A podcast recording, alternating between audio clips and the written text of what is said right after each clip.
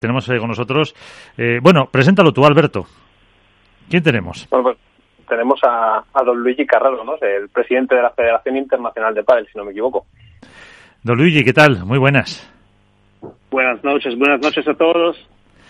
Eh... Agradezco mucho por la invitación. Para mí, eh, hablar con vosotros siempre me hace mucha ilusión. Como le decíamos antes a Ale, hablaremos más largo y tendido más veces, pero mm, ¿Cómo va? ¿Hay novedades en cuanto a la FIP? Novedades siempre hay muchas.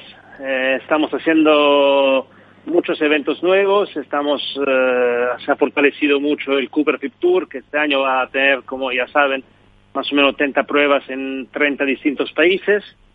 Y este año será un año donde vamos a tener muchísimos que yo hoy llamo como major events.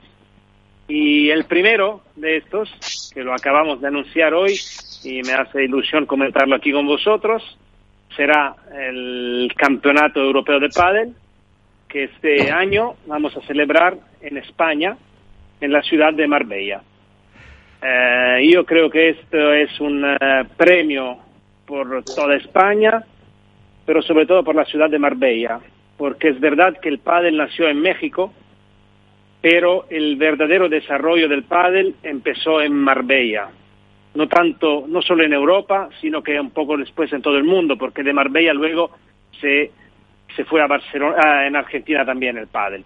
Así que estamos muy contentos eh, como Federación Internacional de poder haber conseguido esto, eh, de organizarlo en España, con la Federación Española de Pádel y sobre todo con la Federación Andaluza de Pádel, que nos ha propuesto un proyecto muy ilusionante eh, lo hemos analizado junto a varias otras propuestas que habíamos recibido, pero creo que este año, eh, que es un año por el pádel muy importante, porque es verdad que el pádel en este año eh, de pandemia ha sido uno de los pocos deportes que se han podido practicar y por eso ha sido un año muy positivo por el pádel. Pero ahora, a partir del mes de junio, yo creo que el pádel, como la mayoría de todos los demás deportes van a poder finalmente poder practicarse con público, eh, claramente respetando las medidas. Yo creo que celebrar esta edición del Campeonato Europeo en España es algo que va a ser muy positivo, por, no solo por los jugadores y las jugadoras, que claramente le hará mucha ilusión de competir en, en España, sino también por todo el público y a todos los apasionados del pádel.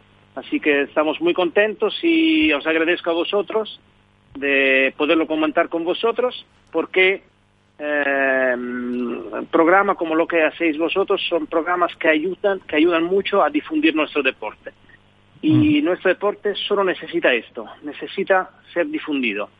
Y por esto, eh, muy bien que esté vosotros con vuestro programa y ojalá que estén en todos los demás países muchos programas como el vuestro.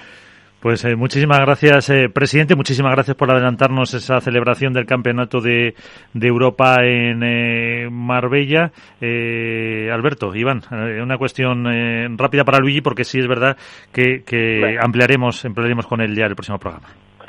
Hola, presidente. buenas noches. Luigi, perdóname, Alberto. Solo es una pregunta nada más. bueno, lo que todo, felicidades por traer el Campeonato de Europa a, a España.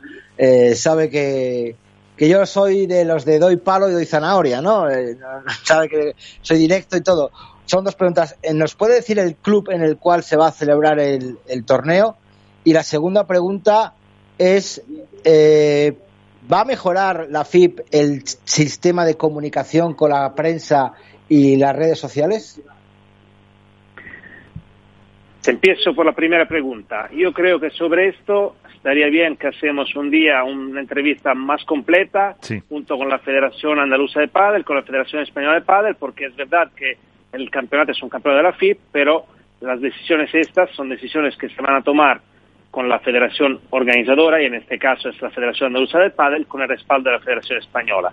Así que para ver esto yo creo que estaría bien hacer una, una entrevista con todos ellos para exponerles todo el proyecto que creo que va, os va a gustar mucho.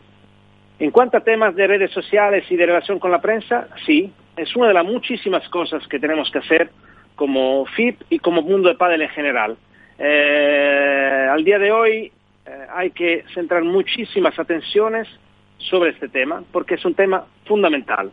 Hoy redes sociales, prensa son lo más importante que están para difundir bien este deporte. Y como este deporte, lo único, como decía antes, que necesita es difundir, que sea difundido, hay que centrar muchísimas atenciones, energías y también inversiones. Y en nuestros planes sí, eh, a partir de los próximos meses vamos a poner incluso mucha más atención de lo que ya estamos poniendo hoy en todo este tema. Sí, yo te comentaba, Luigi, porque hemos, yo he estado siguiendo ahora todos los FIP que estáis haciendo, el último FIP de, de, Qatar, este último FIP de Roma. Entonces, veo como que se queda un poquito corto, ¿no? El mero hecho de, una retransmisión streaming de diferentes pantallas, diferentes pistas, una retransmisión streaming que como que falta algo de calidad o algo de, información, comentarios de partidos, comentarios de jugadores, comentarios, entrevistas, algo más interactivo en respecto al, jugador amateur para darse más a conocer la Federación Internacional. El otro fin de semana, la semana pasada hablábamos con Keco, con Keco Catalán, su, su director deportivo, y efectivamente, ¿no? Nos comentaba eso, que la falta de, no, no sé, o de presupuesto o la falta de, de, algo para dar ese paso de calidad que le falta al padre para todavía, ya que es conocido, darse a conocer aún más. Yo creo una cosa, Iván Primero, siempre cualquier cosa tiene que ser mejorada, siempre. Nunca podemos pensar, ok, aquí estamos. No, cada día hay que pensar en mejorar. Yo creo que tú me has nombrado el torneo de Qatar, el torneo que acabamos de terminar en Roma. Yo creo que es un muy buen inicio de una nueva era de la FIP, porque han sido dos torneos que han tenido una buena retransmisión en streaming, han tenido buena difusión en redes sociales. No hay que olvidarnos que son torneos, el FIP Price es un torneo, es la segunda categoría, nosotros tenemos cuatro categorías, empezando por la más pequeña que es el FIP Promotion, luego tenemos el FIP Price, luego está el FIP Star y luego estará el FIP Gold. Así que está claro que hay que tener en cuenta que este es un torneo FIP Price. Yo creo que, repito, siempre hay que mejorar y vamos a mejorar cada día porque si, no, si, si paramos de mejorar, seríamos, es mejor que vamos eh, en casa. Pues Pero yo creo que como inicio es un buen inicio. Pues eh, de eso, como digo, tendremos tiempo también de, hablar con el presidente. Eh, una última cuestión, si quieres, eh, Alberto, para Don Luigi Carraro. Sí, Luigi, el último europeo en Roma fue quizá la primera, el primer gran paso de esta, de esta nueva etapa de la Federación Internacional y su, bueno, pues su exposición al mundo para organizar grandes eventos. Después llegó el Cupra Finals de 2020 que fue bueno pues un antes y un después para muchos no eh, con respecto al proyecto de la Federación Internacional de Padel. ¿Qué podemos esperar de este europeo que, que acabáis de anunciar eh, en Marbella? Yo creo que es, es, exactamente como tú dices. Eh, el europeo 2019 ha sido un momento muy complicado, hemos, hemos, hemos invertido mucho, no, no, era fácil organizar este evento y salió un éxito total. Con el Cooper Finals hemos cambiado de paso, claramente. Y a partir de aquel momento, cada evento que vamos organizando tiene que tener siempre algo de más. Hay que mejorar siempre, porque aquí eh, nuestras atenciones están cada día centradas en los jugadores. Claramente en los media, porque son fundamentales, pero lo primero que tenemos que pensar son los jugadores, porque aquí sin las jugadoras y sin los jugadores este deporte no existiría. Así que lo primero será crear condiciones muy buenas para los jugadores, para que se sientan cómodos, que se sientan ilusionados de competir, cómo van a viajar, van a, venir, van a ir ahí de, de todos los países de Europa. Yo creo que tenemos que ponerlos en las mejores condiciones para competir. Y luego, claramente, hay que crear un producto que tenga una buena retransmisión, que tenga muchísimo éxito en los medios, en los medios, redes sociales y todo esto y siempre hay que pensar en algo de nuevo y creo que en los pocos meses que tenemos adelante, porque no son muchos meses, pero creo que vamos a poder construir algo que quedará en la historia de este deporte. eh, presidente, ¿qué fechas tiene ya para qué fechas se barajan para ese europeo? Del 28 de junio hasta el 4 de julio, que es una semana excelente. Eh, Marbella, Marbella es una ciudad que no, no hace falta eh, decir nada sobre la ciudad porque es una ciudad fantástica Creo también que hemos elegido una buena fecha porque será un momento donde creo que en Europa la gran mayoría de la gente ya será vacunada, así que vamos a, estoy seguro que vamos a poder tener público, claramente siempre respetando las medidas, pero creo que mm, mejor fecha no hubiéramos podido tenerla. Está claro que en general el europeo siempre se ha celebrado en noviembre, eh, es como en este año nosotros vamos a celebrar también los eventos que no hemos podido celebrar el año pasado, yo he pensado y he propuesto a mi junta directiva, también lo hemos comentado en World del Tour, eh, con lo cual compartimos el tema de ranking y de eventos importantes con el calendario. eh, yo he pensado que eh, los eventos mundiales está bien como fecha la de noviembre, porque es una fecha que está bien un poco para un equilibrio con el mundo. Pero en Europa tenemos una suerte que los meses de julio y junio son meses con un excelente clima, así que yo creo que este año se ha celebrado porque hay otros eventos pero yo creo que en futuro el momento mejor del año para organizar el europeo es este, así que esta es la primera vez, pero que seguiremos con esta fecha.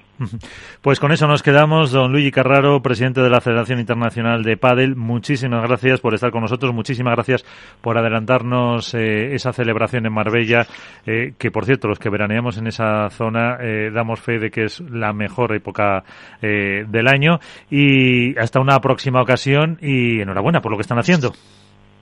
Los agradezco eh, por la invitación y siempre, como os he dicho antes, por todo lo que hacéis por nuestro deporte, porque necesitamos de vosotros, incluso con las críticas, ¿eh? porque yo siempre estoy favorable a las críticas cuando son críticas constructivas, porque las críticas tienen que ser una motivación para mejorar.